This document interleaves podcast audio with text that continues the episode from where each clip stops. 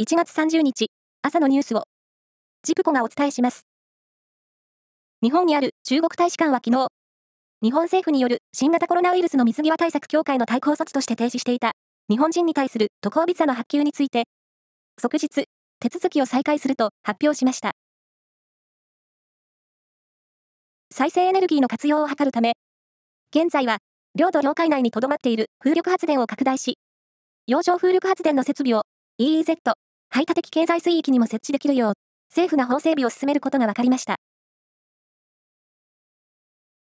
サッカーの FA カップは29日、4回戦が行われ、ブライトンの三笘薫選手が、リバプール戦で、1対1の後半ロスタイムに決勝点を挙げ、ブライトンが2対1で勝ちました。テニスの全豪オープンは昨日、男子シングルス決勝が行われ、セルビアのノバク・ジョコビッチ選手が2年ぶり10回目の優勝を果たしました。将棋の藤井聡太王将に、羽生善治九段が挑む、王将戦七番勝負の第3局は、金沢市で指され、95手で、先手の藤井王将が勝ち、対戦成績を2勝1敗として、初防衛に向けて前進しました。徳川家康から続く、徳川宗家19代目当主として、今月1日に家督を継いだ徳川家広さん57歳が、昨日、東京都港区の増上寺で開かれた敬葬の儀で、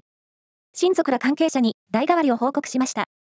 儀式には、徳川や松平の一門など400人以上が参加したということです。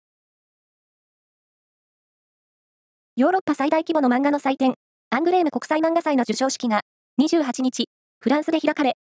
進撃の巨人の作者、伊佐山はじめさんが特別賞を受賞しました。